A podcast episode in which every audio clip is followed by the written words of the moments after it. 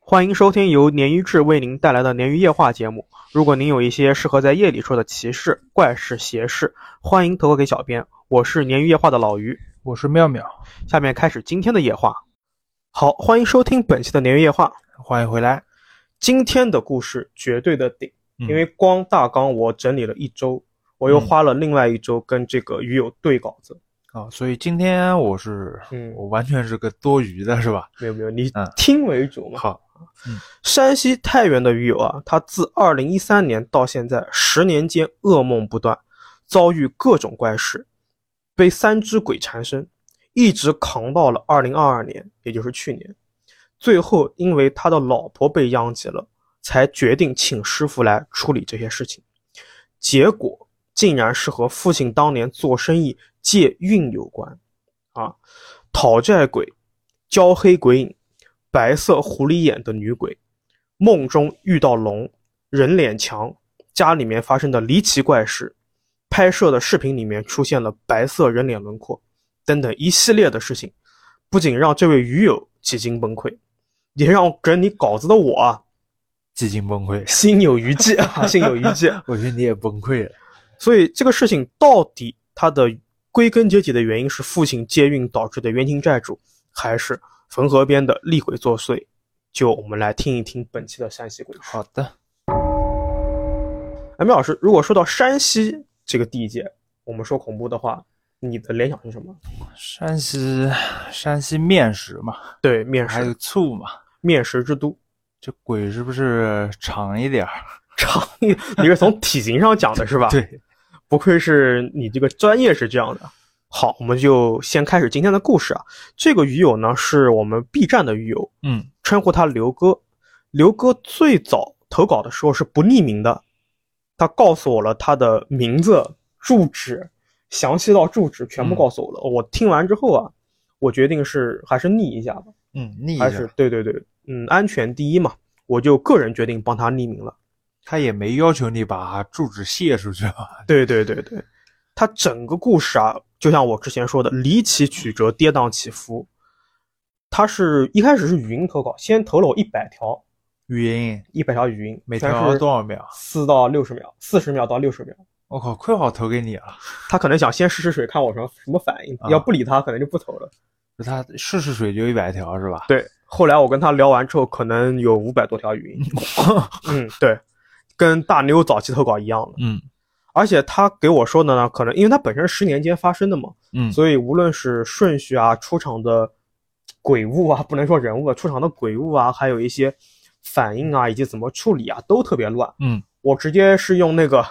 XMy 的那个整理出那个大纲线导的，图是吧？对对对导图的我靠，可以不然我都啊理不清楚。可以可以，如果说天涯论坛还在的话，这一篇应该是今年最火的灵异帖，嗯，就是这么强啊。好，我们听听，好的，我们开始故事啊。刘哥最早呢，他就像我说的是语音发过来的，我也是忙完了其他的文字投稿才去听的。听到一半的时候，我就浑身鸡皮疙瘩了。下面呢，我先把这个故事的背景先简单的给大家说一说啊。刘哥出自一个小康之家，啊，不对，应该说是富贵人家嗯，啊，富贵人家。你家里条件不错，非常不错。嗯，他母亲从医，然后母亲那个家族也有很多从医的。父亲退伍之后呢，就做生意特别成功，就做得很大。嗯啊，但是到了二零一三年到一四年左右，刘哥一方面他不想再被庇佑在这个父亲的余荫之下了，嗯他就想自己出来做一番事业，就自己开始做生意了。也正是他出来做生意的童年吧，家里面的生意呢每况愈下了。但是让人大跌眼镜的是什么啊？刘哥从一四年到一九年这几年间去做生意，全部是以惨淡收场。哦，他也他也那个了是吧？对，无论他做什么，他都做不成，可以说是做啥赔啥。嗯用他自己的话说呢，他本来别人生意做得风生水起的，然后只要他加入进去，就开始赔钱了。相当于，比方说别人在做一个很赚钱的生意，然后他掺了一股，这嗯生意就开始赔了，那那就莫名其妙。那这圈子里面要臭了，我靠，躲着他 了要，对对，你说的真不错。到二零一九年的时候呢，刘哥就背负了不少债务，嗯没办法嘛，他就只能开始打工还债。好在是呢，在二零一九年的时候啊，刘哥结婚了，嗯和老婆呢搬进了位于太原汾河边的一个小区。这个婚房是一处河景房。其实，在刘哥呃，其实，在投稿里面，刘哥确切的跟我说了这个小区名字，但我怕被开河嘛，啊，不用，不哎要不要直接不要就说拧出来啊啊，就像我之前说的啊，自从搬进这个房子之后，刘哥就开始噩梦不断。诡异的是啊，这些噩梦还能够连续的上，就像放电视剧一样。哦，就是他虽然这个梦没有什么逻辑，比方说你一边游泳一边吃东西，然后你又梦到出了一个什么阿飘，你第二天梦的时候呢，哎又梦到这个阿飘了，或者你就又是梦到在泳池边了。一个世界里面的东西，对是对吧对，连续的上。啊，它不见得是有那种逻辑很清晰的这种，呃，怎么讲，叙事的这种方式和内容，嗯但是它肯定是是一个大的世界观。懂啊？刘哥说啊，他从二零一九年开始，几乎每周至少有三到五天会做这种连续剧噩梦，嗯，整个人的气色呢也开始越来越差。刘哥自己是随父母的，对鬼神之说是完全不相信，加上他父亲是退伍军人嘛，甚至可以说有点嗤之以鼻了。但不知道为什么，刘哥总觉得父亲对鬼神之说这个看法有点奇怪，在外人面前他表现的完全不行，嗤之以鼻。嗯但是他不允许刘哥他们拿这个事情开玩笑什么的，就是嗯还是有敬畏之心的。对，但是你听完所有的故事，你发现其实不是这样子，是另外一种。哦，所以呢，即便是2019年噩梦不断，刘哥他也没有考虑过任何玄学方面的论调。但是呢，他买了一些褪黑素什么的，帮助改善睡眠。哦，先从身体哎医学医说学吧他毕竟他母亲是医生嘛，嗯一直到了2019年的下半年，某一天夜里面啊，刘哥如往常一样在家里面睡觉，房门是虚掩着的，他突然觉得客厅里面有人在走动，半梦半醒之间呢，刘哥他也没多管，嗯，想继续睡。突然间，客厅里面传来类似于塑料袋被人踩踏的声音，把刘哥给惊醒了。嗯他说，很多老年人喜欢存这个塑料袋，他觉得很 low，所以他家里面啊，没有对刻意的就不放这些，就是全部扔掉，嗯最多就是有一些垃圾袋，然后都是放在垃圾桶里面的，所以家里面不可能有这种塑料袋的声音。他就有一点清醒了，因为这个塑料袋被踩踏的声音是接二连三的从客厅传来的。刘哥睁开了眼睛，就如同知道刘哥这个时候醒了一般。没声音了，哎，你别急，是从厕所里面传来了有人用水的声音。啊，刘哥看了一眼在旁边、在身边啊、枕边熟睡的妻子，啊，就觉得很怪异了。就老婆没在这儿嘛，你没用水嘛？嗯刘哥跟我补充说，他的卫生间是这样的，有一个大卫生间，旁边还有一个小的卫生间，嗯是这样布局的。他就先三步并作两步的冲进了大的卫生间，没人。打开房门之后，然后他就看小的卫生间，有用过水的痕迹。正当他在思考各种可能性的时候，一个黑影从左侧一闪而过，刘哥没有防备，被惊了一个趔趄，差点摔倒。他后来给我说啊，这次出现的是第二只鬼，叫做焦黑鬼。啊，你先焦黑鬼，对你先记得这个名字。嗯其实我看到我听到这边的时候，我就脑补你之前我记得你说过，就是鬼说话的声音是塑料袋的声音，你记得吗？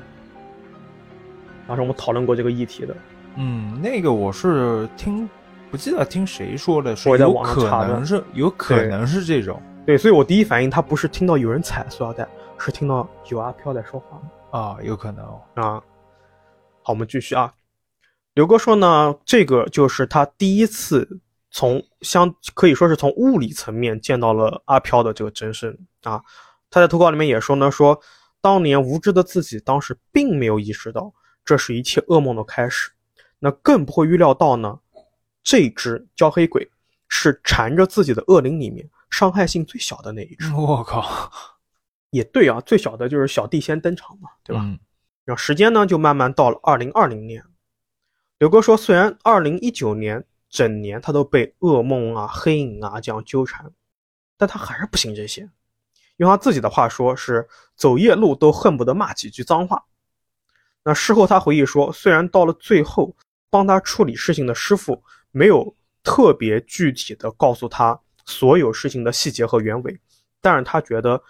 自己之所以招惹了这些鬼物，也有可能是在这一段时间过于不敬鬼神的一个原因。嗯，骂多了是吗？对，就完全不信嘛。嗯二零二零年，这个口罩逐渐升级。为了还债和生活呢，刘哥做了很多很多职业，包括开滴滴什么的。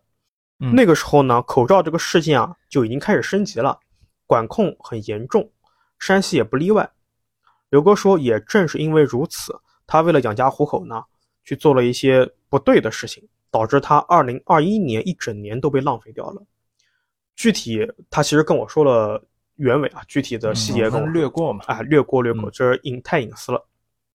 但是从二零二零年到二零二一年这一整年呢，他的噩梦和黑影，以及他觉得这黑影可能是错觉啊，或者是幻觉之类的，也是没有断过。刘哥一度怀疑自己是不是患了一些心理上面哦的疾他病，不在家还是会有这个情况是吧？嗯，不在家有做噩梦，没有黑影。哦，他跟我说过，他怀疑可能是有一些心理障碍什么问题，嗯他，但是他头很铁，他嗯没去，依旧不考虑鬼神。他去医院做了检查，但是他不考虑鬼神，哦，你都说他周期都十年了，那对确实，头铁。嗯刘哥说，那个时候啊，他现在除了做噩梦以外，出现了一个新的情况，就是他只要一上床，躺在床上，他就能觉得床头边站着一个类似于老头一样的黑影。嗯然后看着自己。虽然这个老头黑影啊没对他做什么事儿，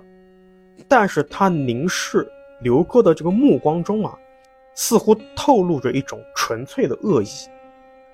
让刘哥啧舌不已。好在是呢，这个老头鬼不是每天晚上都出现的，嗯刘哥也摸不清有什么规律啊。但是他觉得很诡异的就是，这个老头鬼啊，只要出现，就盯着自己，一动不动，也不发出任何声音。刘哥补充说呢，自己第一次明确看到这个老头鬼是二零一九年到二零二零年中间吧，某一个阶段，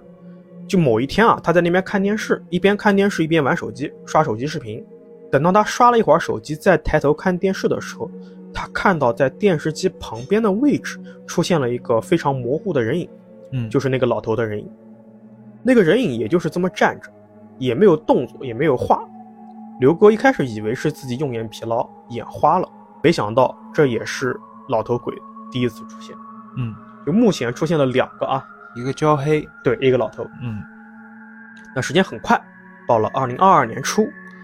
整个就像我刚才说的啊，整个二零二一年，刘哥因为某些原因有八个多月不在家里面。嗯，二零二二年再次回到家中呢，刘哥感觉到了久违的温暖，家庭、爱人、宠物让刘哥又找回了奋斗的信心。虽然前几年运气都很差，也欠了不少钱，但是生活还在继续嘛，所以呢，刘哥就也恢复了状态。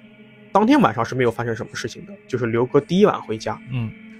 刘哥以为一切就将归于平静，但是第二天发生的事情啊，让他放弃了这份幻想第。二天就开始了。对，第二天就开始了。我靠，同样的啊，那天刘哥也是早早上床入睡，没睡一会儿，他就出现了一种类似于心悸一样的难受。他在床上就睁开了眼，刘哥就感觉到那个站在床边凝视自己的老头鬼又出现了。嗯刘哥说他想尝试去扭过头看一下，但是他发现自己头动不了了。然后他发现不是头，是整个身体都动不了，嗯，被压了。，对，被压了。刘哥尝试去挪动手指，去活动脚趾，但是没有办法呀，他感觉浑身上下就像被切断了联系一样，完全控制不了。嗯他说，此时他甚至感觉不到手指跟脚趾的存在，但是那道带着恶意的注视着自己的目光，他是能感觉到的。嗯，就在刘哥思考怎么办的时候，他感觉眼皮越来越重，最后呢，无奈的陷入了睡眠。可以说是一直到此时，刘哥还是不怎么害怕的，因为这个东西有点常态了，你知道吧？他平常都遇到过，没有什么特那殊的情况。他现在信吗？应该相信了，这个时候他还是头铁。还不信？对， 他邻居串门呗，他以为是。你可以的。啊但是啊，也是当天晚上啊后面发生的事情，嗯他开始感到害怕和惊悚。嗯，一陷入睡眠呢，刘哥就做梦了，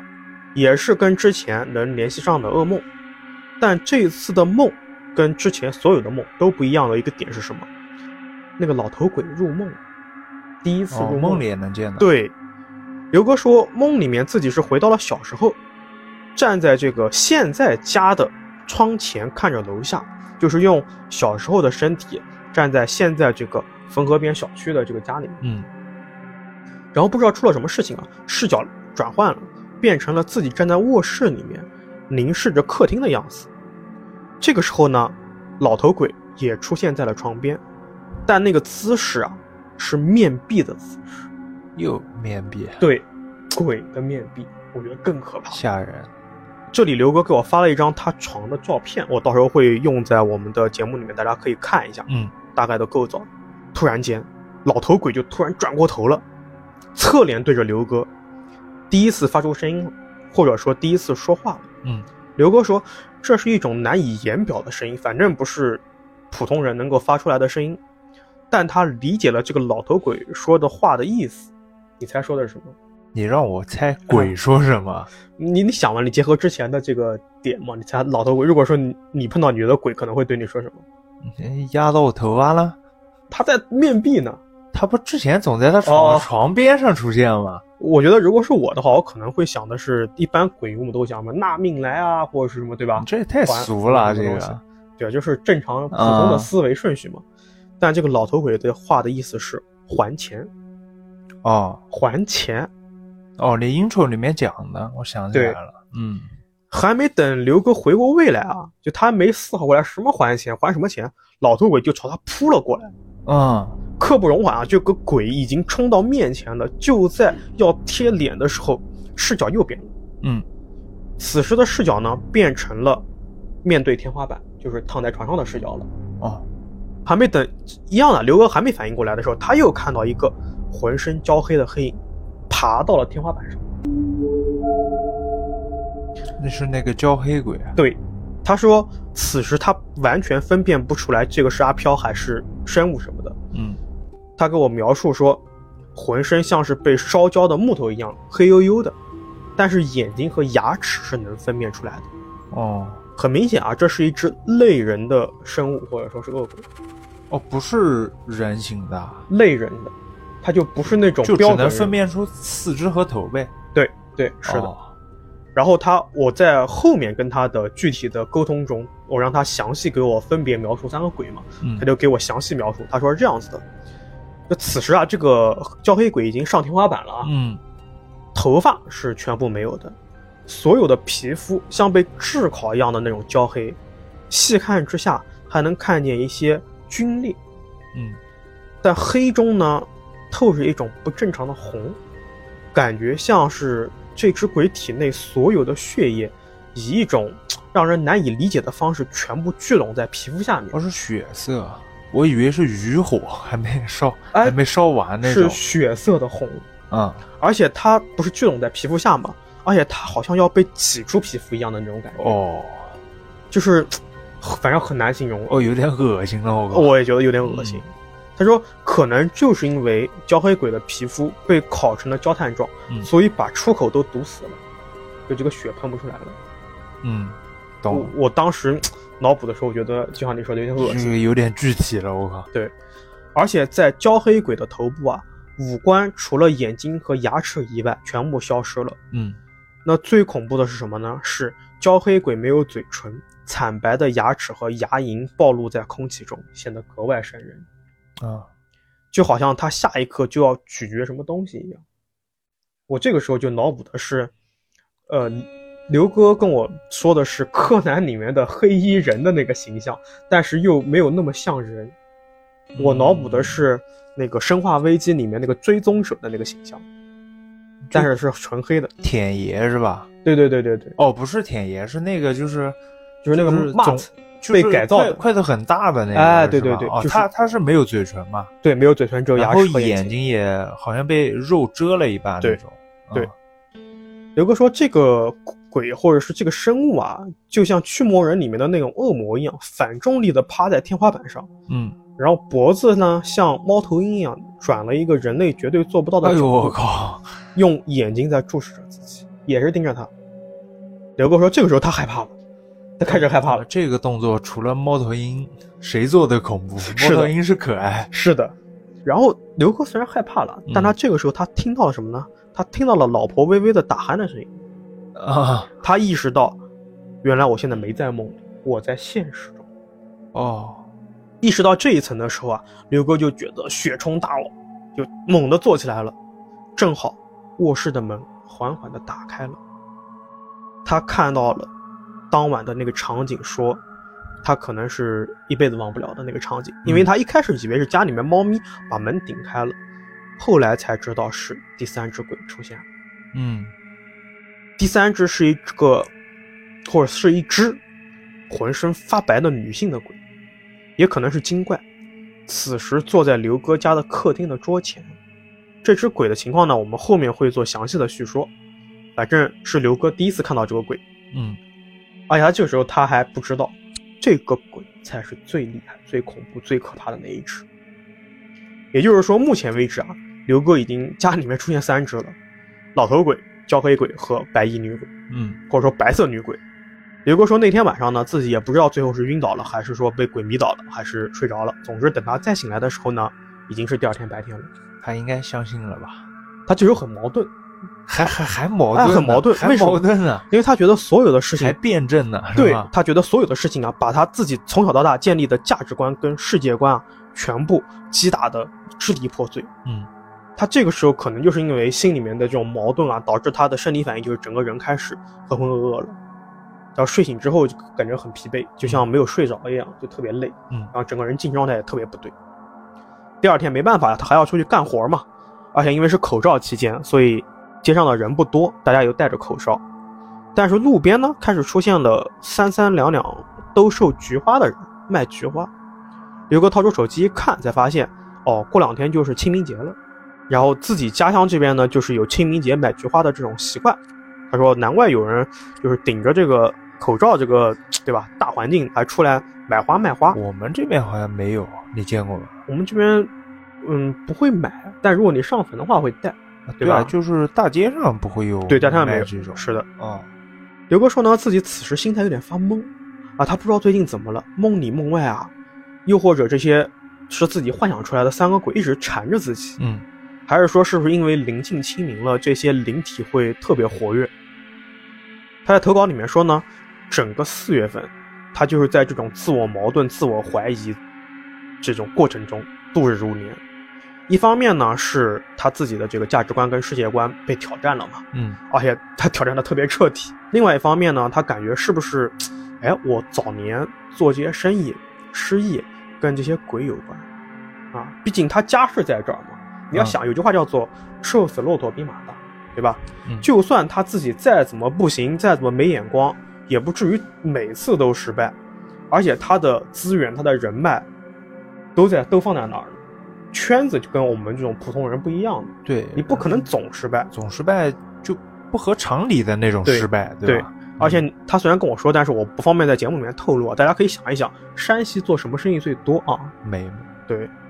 他说任何事情只要自己一参加进去，准失败，毫无悬念。嗯所以到最后啊，他们那个富二代圈子里面就开始避着他。啊，对，就对我说的嘛，正常也正常，是的，而且这个时候刘哥想起来一件事啊，就是早在二零一三年的时候啊，家里面有个保姆，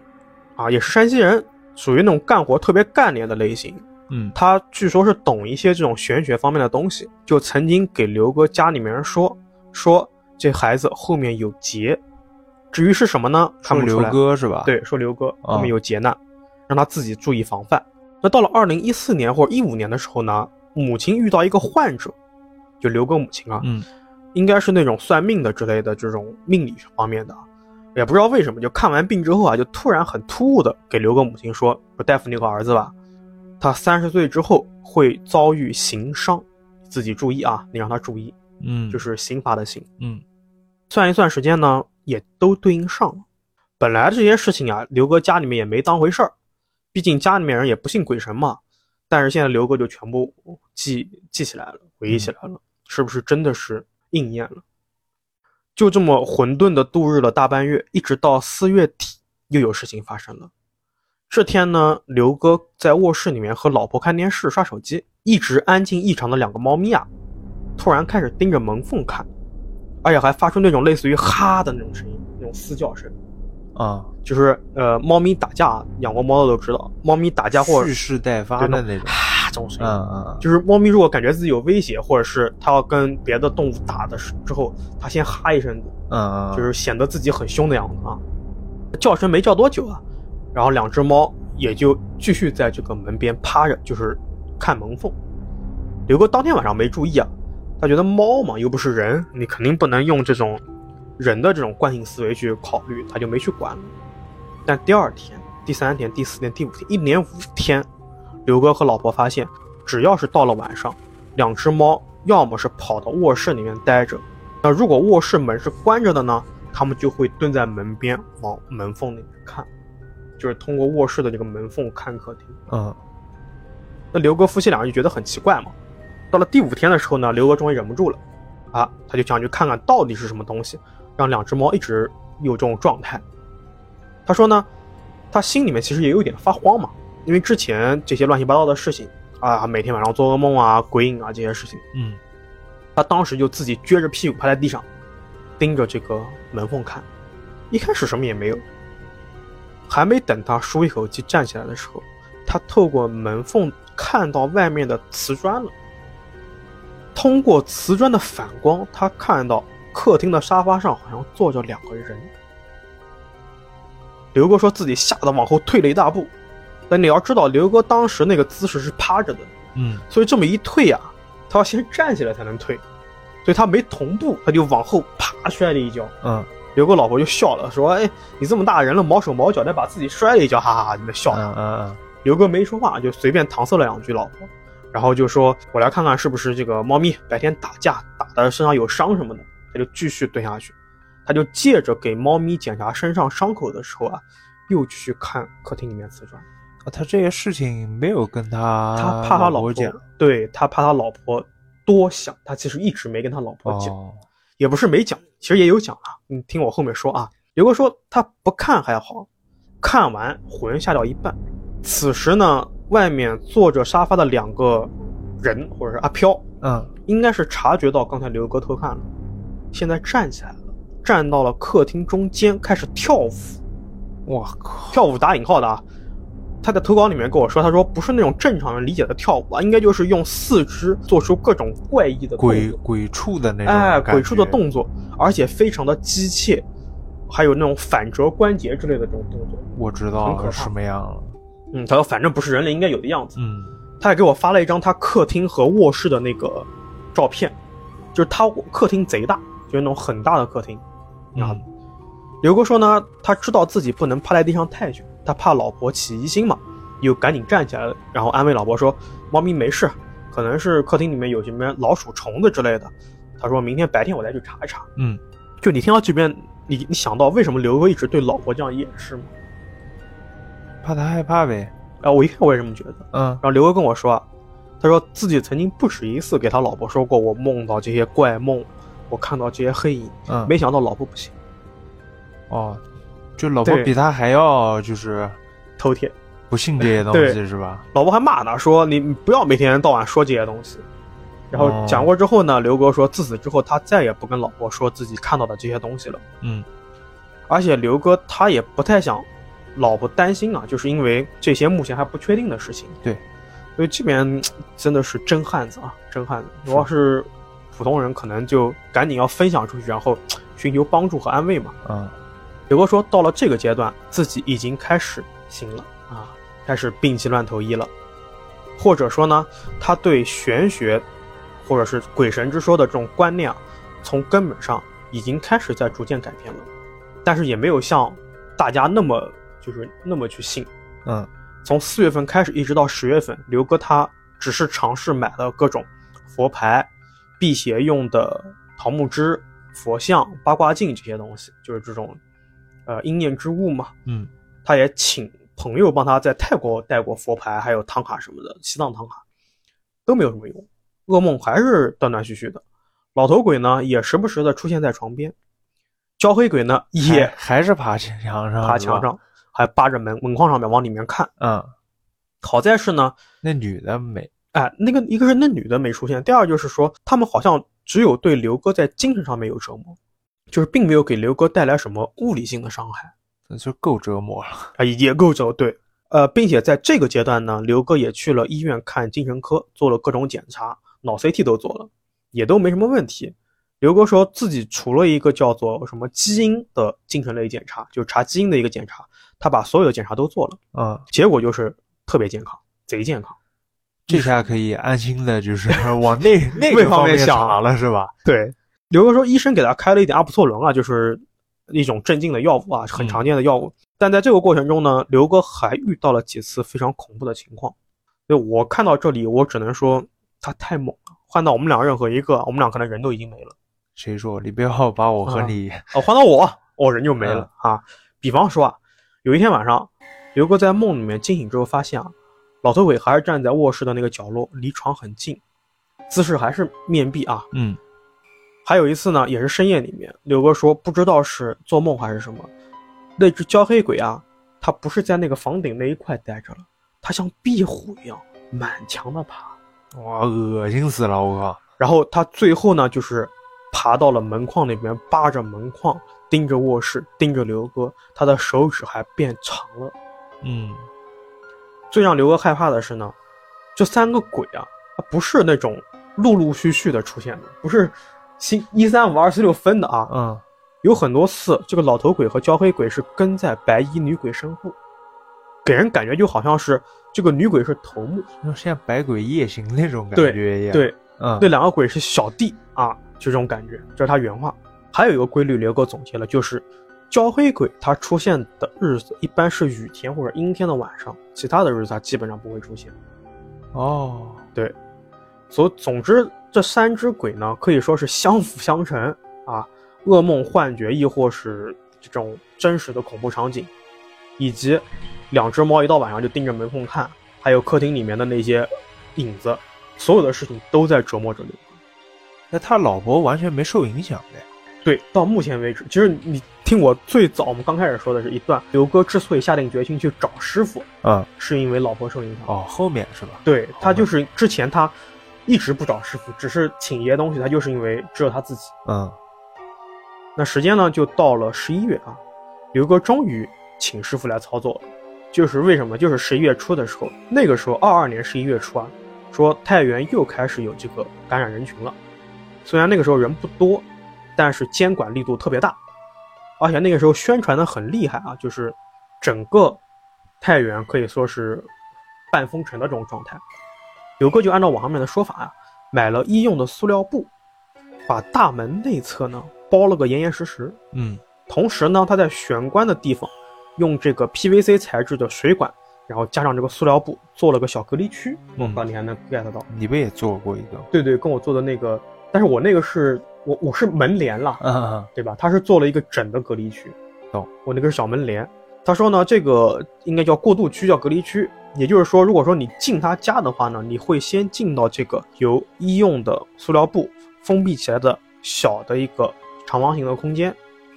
你在这个里面呢，对外套啊、鞋子啊先消毒，消毒完了之后你再进室内。嗯，对，啊，刘哥老婆还夸他说，哎，做的挺好的，啊、挺像回事儿。嗯，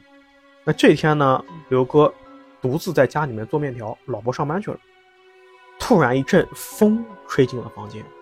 把刘哥案板上的面粉呢、也都扬起来了一点。嗯，刘哥就好奇呢，说：“哎，我明明是关着窗户的呀，大冬天的谁开窗呀？”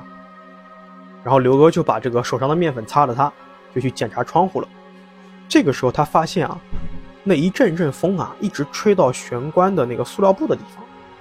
紧接着，可怕的事情就出现了，这个塑料布上啊，明显是被风吹出了一个人形，也就是说，有一个你看不见的人躲在塑料布的后面，风一吹，这个薄薄的一层塑料布全部裹在了这个人身上、嗯嗯，我知道。啊。刘哥说他刚开始几秒钟心跳加速，但是可能因为这几天这几年遇到的这些事情比较多，有点麻了。嗯，他第一反应就是伸手去把塑料布揭开来，他一看里面空无一人的，嗯，他就回到客厅了，就挨个检查了一遍，确定是没有开窗的。他觉得很无语嘛，有点害怕，但是没过多久呢，害怕和无奈的这种情绪啊，慢慢变成了愤怒。刘哥说，当时自己的心情是：明明我什么都没做，为什么我这几年这么倒霉？家庭、事业，所有的这种倒霉的经历啊，像走马灯一样，在他脑袋里面不停闪动。嗯，刘哥就越想越气，当即就把铁盆里面的这个面团呢，使劲的砸在了案板上，然后就开始骂脏话。嗯，就可能是真的是男人就不太会宣泄情绪嘛，对吧？所以一旦 开始宣泄就刹不住了，也就不停骂脏话，骂了半个多小时。妈半个多小 时。对，啊他把所有的污言秽语都骂了一遍，嗯，才舒了口气。还没等刘哥冷静下来，又是一阵风吹了出来。刘哥就下意识的去看塑料布，他说刚才他生气的那个怒火啊，现在就像被一盆冰水从头到脚浇灭了一样。嗯他看到的场景是，他说，挑高不到两米的塑料布上面，现在印满了人脸，人脸啊。对就像是很多人在这个塑料布的内侧，然后用脸贴在塑料布上面。现在嗯风一吹，这个塑料布呢就全部压在了这些人脸上，显示出了五官，就凹凸不平的那种。人脸墙。我靠，所以刘哥当机立断，立刻戴着口罩冲出房门，他觉得这个房子肯定出问题。嗯第二天呢，刘哥就请了朋友介绍的师傅上门处理，啊，但和其他的这种我们常见的这种遇鬼情况不太一样的是啊，刘哥他家里面毕竟是大户人家嘛，对吧？原来的资源和人脉都在这儿，嗯所以呢，也是虽然有些小波折，但是请到了一位非常靠谱的师傅。这个师傅说呢，他说我帮你去做这个事儿，去处理这个事儿是对事不对人。如果不是这个事情跟我有几分缘分，我是不可能来处理，也不可能管的。嗯，就你不要以为我是对你这个就人，是不是给你面子。对对，啊我是冲着这个事儿啊，呃，因为也各种原因吧，这个刘哥没有跟我说的特别细，他也被师傅，他也不被师傅允许说太细啊，嗯就是关于这个方面。但有几个信息我可以透露：第一，说这个师傅是出马体系的啊，出马仙；第二，这个师傅应该是混文化圈的，在文化圈里面比较有名，是属于那种家大业大，不靠做这些事情吃饭的。哦，文化产业的。刘哥说呢，这个师傅带着家伙事儿来他家的第一天，就立刻立了堂口，这应该是跟很多出马的做法不太一样啊。然后下面呢，做了这件事情，也是他决定给鲶鱼投稿的直接原因。嗯，刘哥说，这个堂口立好之后啊，师傅直接挂堂单啊，我们之前说过的。嗯他说，只见师傅呢从口袋里面拿出了十多根软了吧唧的红色布条，然后不知道用了什么手段，啊啪的一声把这个布条丢在桌上。没想到刚才看着软趴趴的这个布条啊，现在九十度的站立在香炉旁边，全部站住了。然后这个师傅呢就继续操作，拿什么柳条啊、朱砂呀、等等等等，做了各种各样的操作。然后刘哥是被师傅要求不能细说啊，所以他没有跟任何人说过这个事情的细节，包括我在内。呃，刚才我为什么说刘哥选择了鲶鱼我们这个这个节目这个 UP 呢？他他说自己啊，这个事情发生之后啊，他把网上面 B 站和抖音上面近几年活跃的灵异 UP 都听了都看了。嗯正好鲶鱼有一期节目说到了唐丹，让他灵光一闪。而且他说，他说听鲶鱼的时候不是从头听的，他就随手点开了一个推荐视频，就是鲶鱼的那一期，正好那期我们俩在聊唐丹，也没那也没多久。就一个词，就两句话，对我意思是、嗯那期我记得就是我们也没隔多久吧，离现在。对，也是应该是七月七月内的一期节目，嗯，但那个唐丹那个事情，我也只是随口聊了，因为我投稿里面看到的，哦缘分。真的是缘分。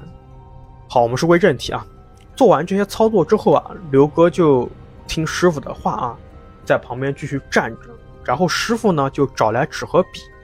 有一种类似于宣纸的黄色的那种纸张，还有毛笔。也没多说，就直接勾勒出了老头鬼跟焦黑鬼的外形。哦，刘哥说，他说自己虽然之前给师傅说过大概的情况，但是从来没有给这个师傅描述过鬼的外貌细节，没想到现在竟然被画出来了。嗯，他此时算是深信不疑。信了，师傅把这个画出来的两张纸呢放在香上面点燃，然后又做了一通操作。刘哥本来想说，哎，我还有一只鬼，还有一个女鬼，对对吧？但是师傅的这个助手或者是徒弟就当时把他拉住了，没让他说话。等所有事情都做完之后啊，师傅休息了一阵子，就给刘哥说：“目前就先这样，应该是没什么问题了。但是我知道你家里面呢不止这两只， 嗯，甚至是三只或者更多，处理起来很麻烦的，不是这种一蹴而就的事情。现在你要听我说啊，然后就巴拉巴拉巴拉那边讲，大概就是交代了一些事情之后啊，主要叮嘱他在之后的什么什么日期、什么什么时辰，你要去烧元宝上供。师傅告诉刘哥怎么烧，烧多少，什么时候、什么地点烧，但是没有告诉他这些元宝是供给谁的，我也想问，这个就是供给谁的呢？到最后都没告诉我。哦，我觉我猜测两个方面，要么是供给师傅的这个仙家，现价，对对，要么是供给这个刘哥的冤亲债主的，嗯，对，两个方面啊。第二天，刘哥刘哥当时就应承下来了，好好好，就赶紧答应了嘛。第二天去买元宝的时候，他才知道一万个元宝是多么夸张的事情。他说，太原当地买这种烧纸用的元宝是不贵的，也很方便。嗯，因为他们那些店家或者工厂呢，会帮你把这个元宝折好，你然后只需要一折袋儿一袋儿的是吧？呃一叠一叠的，一叠一叠。它折好是很窄的嘛，就是一张比一张纸厚一点嘛。对我吧家烧元宝好像都是它折好指的是先帮你折出这个形状，你还要哦自己还还要自己折呢回。家折啊？对，啊，我买的都是现成的。这就是有问题的。我跟你啊讲，就是你上供你一定要亲手，哪怕你就是最后这一道工序，哦，懂了。对吧？他说呢，呃，元宝这个雏形是折好的嘛，你只需要回来简单对一下，就是一一两秒钟，它嗯就能形成一个标准的那种立体的元宝了。嗯但是没想到一万个元宝，他跟老婆连续折了好几天，两个人。嗯但是最后呢，刘哥还是按照师傅的这个操作，正常的顺利的操作了。刘哥说不知道是说奇怪呢，还是说师傅牛逼。总之做完的那几天啊，确实老头鬼跟焦黑鬼都消失了一样，没有再出现。但是可怕的事情也接踵而至。当年年底的某一个夜里面，刘哥起床去上厕所，他突然呢就看见那个白衣女鬼啊，坐在客厅的这个餐桌前，或者说是飘在餐桌前。这个女鬼没有像老头鬼那样冲过来吓刘哥，更没有像焦黑鬼那样四处乱爬，她就这么安静的坐着，然后斜着眼睛看着刘哥。刘哥脑袋里面出现突然出现了这几句话，大概意思就是说：“你家大仙不是很厉害吗？你让他来救你啊！”嗯，然后他才明白了这个女鬼的意思。也就是一两秒钟的时间，刘哥就砰的一声睁开眼睛了。为什么用砰啊？因为他此时是掉下床了，哦，然后就醒了。也就目前为止，他其实不是去上厕所，他可能是梦里面去上厕所，嗯让他此时掉下掉下来了。刘哥说这个事情呢，也只能是用做噩梦来解释了。而且这个时候，刘哥老婆难得的醒了，说刚才刘哥一直在哼唧，就是那种求饶一样的哼唧。而且呢，这个刘哥的这个睡衣的衣领啊，明显是有一种被人撕扯的那种生拉硬拽的痕迹。哦，那女鬼动手了，开始。对，，动手了。刘哥说，感觉自己可能是被这个女鬼拉着衣领拽下了床，而他还补充说，醒来的一瞬间有一种类似于蹦极的这种坠落感， 嗯就可能就是被拉下床的这种感觉。那刘哥试图去联系师傅，第二天，但那个时间段，这个师傅不知道是有什么事情啊，总之就是有事不能来帮刘哥处理，也不能和外界联系，所有的对话都是通过那个徒弟传达的。师傅的意思让刘哥再坚持几天。啊，刘哥说，本来他自己这么多年也就习惯了，但是就这个时候老婆遇到事情了，他才下定决心要赶紧去处理。就十二月份的时候呢，刘哥的老婆阳了，当天晚上就发起了高烧，并且老婆在发烧的时候啊，坚持说看见房间里面有一只狐狸，啊，第二天早上呢，刘哥的老婆的烧就退了，有阳的那个症状呢也都消失了，就是什么喉咙疼啊，所有的东西都消失了。嗯，但自从那天开始啊，刘哥就又恢复了每天晚上要做噩梦的这种情况，而且那个女鬼呢，白衣白脸女鬼啊，也时常出现在餐桌旁那边。嗯，刘哥说可能也是自己见得多了，胆子也大了。那个女鬼她虽然看不清，但是她除了这个浑身白色以外啊，能看得出来这个女鬼的眼睛是那种狐狸眼啊。之后呢，师傅也是联系上了，帮刘哥又做了很多操作，给了不少的放在家里面的东西，让刘哥按照某一些特定的规则或者说是方位放置在家里面。那说到这里的时候呢，刘哥也给我发了一些照片，发了不少，就是师傅给的东西啊。然后为了匿名性啊，我也就不发出来了。但是有一段视频，我会放在节目里面。是视频，对，有一天晚上呢，刘哥跟老婆两人躺在床上看电视什么的，无意间他们拍到了客厅有奇怪的人影。就是我看这个视频啊，是一种好像是个白色人脸。哎呦，哎呦 啊，吓我一跳！我靠，哎，我我给你看一下，我们俩再再我哎继续。不我不看， 我不想看然后阿伟肯定是要看的啊！我不看这期，我反正我不看了。啊，他就赶紧他看到这个时候，他就赶紧拿手机录了个十几秒的视频，不是，我刚才以为你说只是个普通的影子，你说人脸，我有嗯点、，很模糊的一个白色人脸。啥，不适合我。啊，其实他发了三段视频，然后就这一段，我觉得，嗯，不会透露隐私，比较适合放、嗯嗯啊，到时候我会放到节目里面啊。嗯但这个视频内容啊，我也就请我们的鱼友姑妄听之，姑妄言之了，不要较真啊。 是的，是的，我们在这边呢，也不做太多特别硬的解释啊。但是反正我自己是看到了这个白色人脸的轮廓啊，一直到了二零二三年，刘哥终于是坚持不住了。他说，无论是精神上还是物质上，他都坚持不住了。他决定把这套还在还贷的房子给卖掉。然后他这个事情呢，卖房子的事情也咨也咨询了那个师傅，师傅也是表示支持他的。从决定卖房到开始操作，就是开始挂房子，时间不长，但整个过程中啊，家里面的那些灵好像是知道刘哥的打算，就闹得更凶了。但是似乎是被师傅消灭了，或者说是制住。比如说，刘哥和老婆会在卧室里面感觉到门外有人，然后这个灯呢会自动打开。嗯，其实灯自动打开，有解释就是电流不稳嘛，有解释的。但是锅碗瓢盆会不停的响，嗯，这这也有解释是吧？有什么？有个屁老鼠解释，老别鼠啥的啊别解释了。他说好像是有人在敲这个东西一样。嗯，但刘哥他自己觉得说是他自认为是师傅在给他的这个东西啊在治鬼，嗯，所以他不会特别害怕。一直到了二零二三年六月初一，我查了一下，也就是七月份，刘哥正式从汾河边的这个小区搬走了。搬家过程中也出现了一些小事故，但刘哥没有多说，可能也就是经历了这种事情之后啊，他已经觉得这个小事故不值一提了。是，呃，整个故事的大纲就是整体的部分到这边就结束了，就是他把房子卖掉了嘛，啊，搬走了。但是后最后啊，我还是耐不住好奇，我就问他这个这三个鬼到底是什么情况、嗯来历，以及为什么要缠着他，对吧？刘国说，因为这个事情他理论上是不应该说太多的，所以他只能给我透露一点啊。第一只老头鬼呢，应该是一只讨债鬼，他要钱嘛。对，要钱的。为什么呢？说是之前他父亲啊，为了这个生意的成功，不知道用了什么方法借了运。也正是因为借运成功，他父亲在这个商场上才无往不利，嗯，可以说是做什么生意都赚。但问题是，这个运向谁借的呢？子孙后代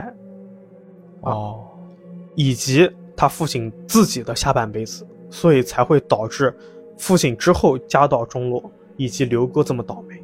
啊，其实他家嗯，不一定适合做生意，是吧？对他，嗯，适不适合啊，不我知说这道，话可能有点嗯，冒犯啊，冒就昧是吧这对，就适不适合不知道，但是他父嗯亲做这个事儿啊，就有点类似于透支了整个家族的这个运势，嗯而且呢，说是父亲可能是就是借运太凶，或者是太贪婪啊，借走的可能不仅是子孙后代的运势，甚至可能是命势，啊，一命二运哦三风水嘛，对吧？所以刘哥后面才会遇到这两只鬼，就是命数低了之后，你倒霉就会吸引人。第二只焦黑鬼呢，有可能是房子里面或者是小区里面的，原住民是吗？对，厉鬼就是坟河边的。刘哥是因为被借了运嘛，身子弱，被缠上了。缠上了，对，但在后面的聊天中呢，他也在跟我的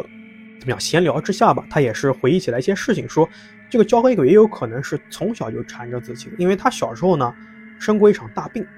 他病中似乎是看到了类似的可怕的生物啊。那最厉害的第三只白衣女鬼呢，应该就是我最早说的刘哥是生冷不忌加百无禁忌，在这个做生意或者工作的时候呢，得罪了某些精怪，所以缠上了刘哥。嗯，啊，因为他老婆不是说，在这个房子里面看见狐狸嘛，这个狐狸有可能是大师的那个仙，线也有可能是这个女鬼，因为他刘哥一直在跟我说这个女鬼是狐狸眼睛嘛。然后最后呢，就是那些就是他看到在房子里面舞动的那些鬼，可能就是因为刘哥运势被借，吸引了很多普通一点的孤魂野鬼在房子里面。但比起那三只鬼呢，就差远了。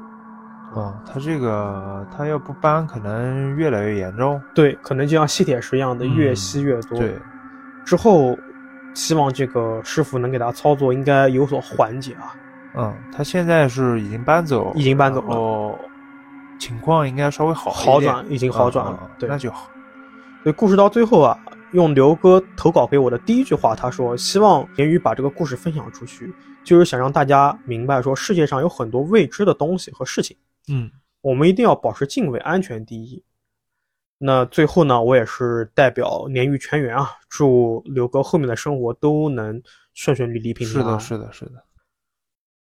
好，那今天的故事很长啊，这一个故事，这个算目前我们所有投稿里面最曲折、最波折，时间历程也是最长的一个对故事这了。一个故事将近一个小时了啊。是的，是的，我我觉得我之所以把它作为它既是我们的山西鬼市一个地区特辑嘛，对，也是我们的一个标准期。之所以我把它拉到这么长来讲，除了它很长很曲折以外，其实我觉得它很符合鲶鱼的一个宗旨嘛。嗯，除了大家不要去作以外，就是广结善缘嘛。对我们会在故事中，在我们的这个过程中碰到各种各样形形色色的鱼友，然后我永远是希望大家没有稿子给我们投，是的，你嗯真的就就是你们要你们要想啊，没有稿子，老于可以自己想嘛， 对吧？对我可以去翻对墙去就哦，就我是呸，我也可以去对吧？到外面去找一找嘛，对吧？对对对，大家还是安自己全安第一全是第一的，对对真的对是这样。安全第一。好，那今天就到这边，跟之前一样，感谢您支持鲶鱼夜话。如果说您有一些适合在夜里说的奇事、怪事和邪事，任何一个可以联系到我们的平台都可以投稿。拜拜。拜拜。